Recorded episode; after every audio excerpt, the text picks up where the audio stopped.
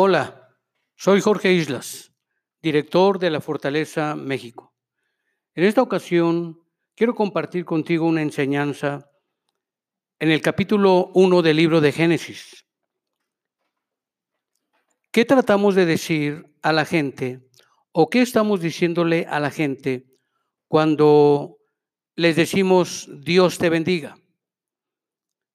Parece ser que esa expresión es solamente un argumento de salida o de presentación, pero no tiene contenido. Y la gran mayoría de cristianos a los cuales les he preguntado no saben exactamente definir qué están tratando de decir cuando saludan a alguien y le dicen Dios te bendiga. Génesis capítulo 1, versículo 28 dice, y los bendijo Dios, y les dijo, fructificad y multiplicaos, llenad la tierra y sojuzgadla, y señoread en los peces del mar, en las aves de los cielos, y en todas las bestias que se mueven sobre la tierra. Por supuesto que el texto implica estudios apasionantes con cada palabra, pero quiero desglosarlo de esta manera en este momento. La palabra bendición en latín es benedicere, que nos indica decir un bien. Cuando tú bendices a alguien, estás diciendo un bien. La palabra bendición nos dice decir un bien. Por lo tanto, dice en Génesis 1.28, y los bendijo Dios Dios habló bien para ellos y el contenido del texto nos lo corrobora. Y les dijo, fructificad.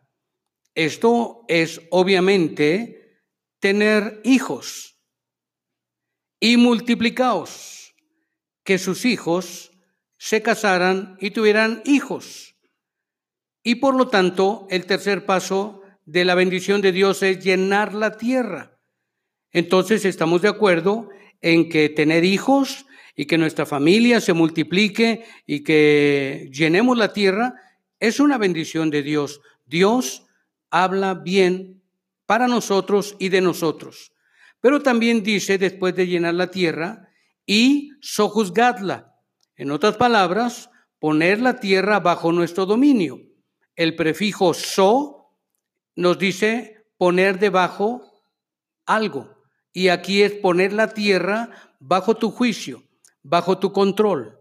Lo triste es ver a la humanidad ahora controlada por lo material. No tenemos dominio de las cosas materiales y tenemos ambición, de tal manera que las cosas materiales nos sojuzgan a nosotros y no al revés.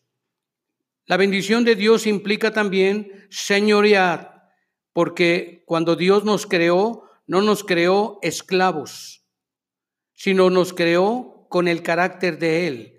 Él es Señor y nos dio la capacidad de señorear. Lo interesante es que dice señorear en los peces del mar, en las aves de, de los cielos y en todas las bestias que se mueven sobre la tierra. No vemos a Adán precisamente señoreando sobre los peces del mar. No vemos a Adán señoreando sobre las aves de los cielos y mucho menos sobre las bestias que se mueven sobre la tierra. Por lo tanto, aquí hay una indicación que debemos entender a la luz de la Biblia, por contexto bíblico. Cuando Dios bendijo a Adán y le dijo señorear, o sea, sé líder en los peces del mar. Los peces en la Biblia son tipo del hombre sin Cristo del hombre que no tiene a Cristo. Por eso Cristo le dijo a Pedro, yo os haré pescadores de hombres. De tal manera que un hombre que es bendecido por Dios debe señorear sobre la gente, sobre los hombres. Y no estamos hablando de ser dictadores, ni mandones, ni controladores, sino estamos hablando de señorear a través del el testimonio, del ejemplo entre las personas. No quiero decir con esto que un joven tiene que ser a fuerza el presidente de alumnos de la escuela donde va, sino estoy tratando de decir que un joven, una señorita, una persona adulta, un hombre o mujer deben ser líderes y llamar la atención con su ejemplo a las gentes. Las gentes te deben de seguir. Si tú eres un cristiano, las gentes, los peces del mar, te deben seguir por tu buen testimonio. Cuando dice señorear sobre las aves de los cielos, aquí el contexto bíblico nos lleva a buscar que en la Biblia las aves tipifican a los demonios. En Mateo 13 y los pasajes paralelos a la parábola del sembrador, las aves tipifican a los demonios, al maligno, que viene y arrebata la palabra de la mente donde se ha sembrado por la predicación.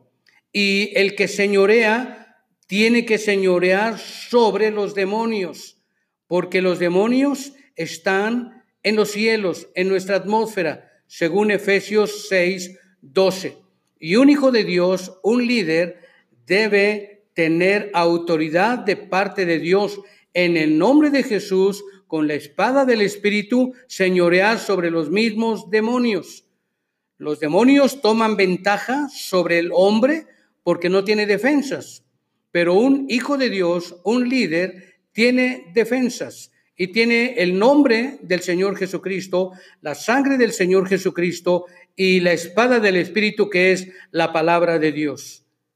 El tercer ingrediente que tiene que ver con señorear dice, y en todas las bestias que se mueven sobre la tierra.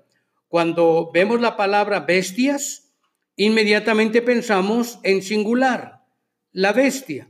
¿Quién es la bestia? El anticristo. Pero en Primera de Juan capítulo 2 nos dice que hay otros anticristos que se mueven sobre la tierra, o sea, hay otras bestias.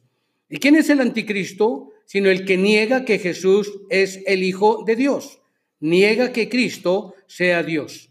Y de una manera definida, en no abarcando a todos en general, me refiero a los falsos testigos contra Jehová que no creen que Cristo sea Dios. Por lo tanto, un hijo de Dios debe saber señorear sobre eh, cualquiera de estas personas, de esta secta, que quieren engañar a la gente y sobre todo engañarte a ti. Los cinco elementos de la bendición de Dios están así. Fructificad, tener almas para Cristo, multiplicaos, enseñarles a ganar almas para Cristo, automáticamente llenar la tierra, como decía Pablo a Timoteo en 2 Timoteo 2.2, lo que has oído de mí ante muchos testigos, esto encarga a hombres fieles que sean idóneos para enseñar también a otros. Llenar la tierra y sojuzgadla, o sea, tener dominio propio, no que nos dominen, sino tener dominio propio que viene del Espíritu Santo en nuestra vida. Y por supuesto, señorear, el quinto elemento que tiene que ver eh, con el carácter de Dios. Los hijos de Dios tenemos el carácter de Dios y tenemos que señorear eh, delante de los hombres, ser líderes. Tenemos que señorear contra los mismos demonios de los cielos y tenemos que señorear contra las bestias que se mueven sobre la tierra, negando la deidad del Señor Jesucristo. Dios te bendiga. Espero que en otra ocasión me puedas seguir escuchando.